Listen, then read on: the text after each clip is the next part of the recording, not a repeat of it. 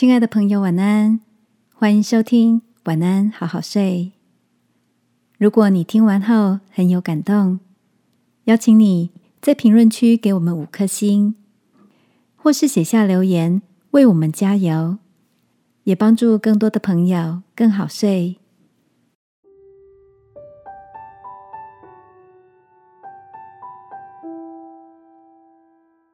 从忙碌中退出片刻。重新得力，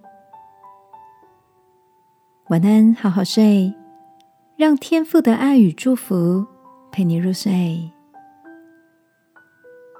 朋友，晚安。今天的你忙碌吗？昨天上了一整天的网络行销课程，这套课程的规划很实用，内容也很丰富。每堂课都有很多新的概念和想法需要吸收，但是在课与课之间，很特别的是，每当过了一个小时之后，老师就会马上离线十五分钟。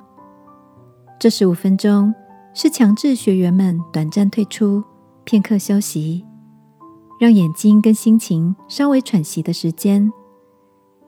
每次休息回来，大家都有一种。重新开始的感觉。一整天上课下来，学员的反应都蛮好的。老师说，在他累积多年经验中发现，每堂课中间的退出很重要。这段时间能够让大家适时的休息，也能让紧绷的身心重新得到舒缓和调整，为下一堂课预备出最好的状况。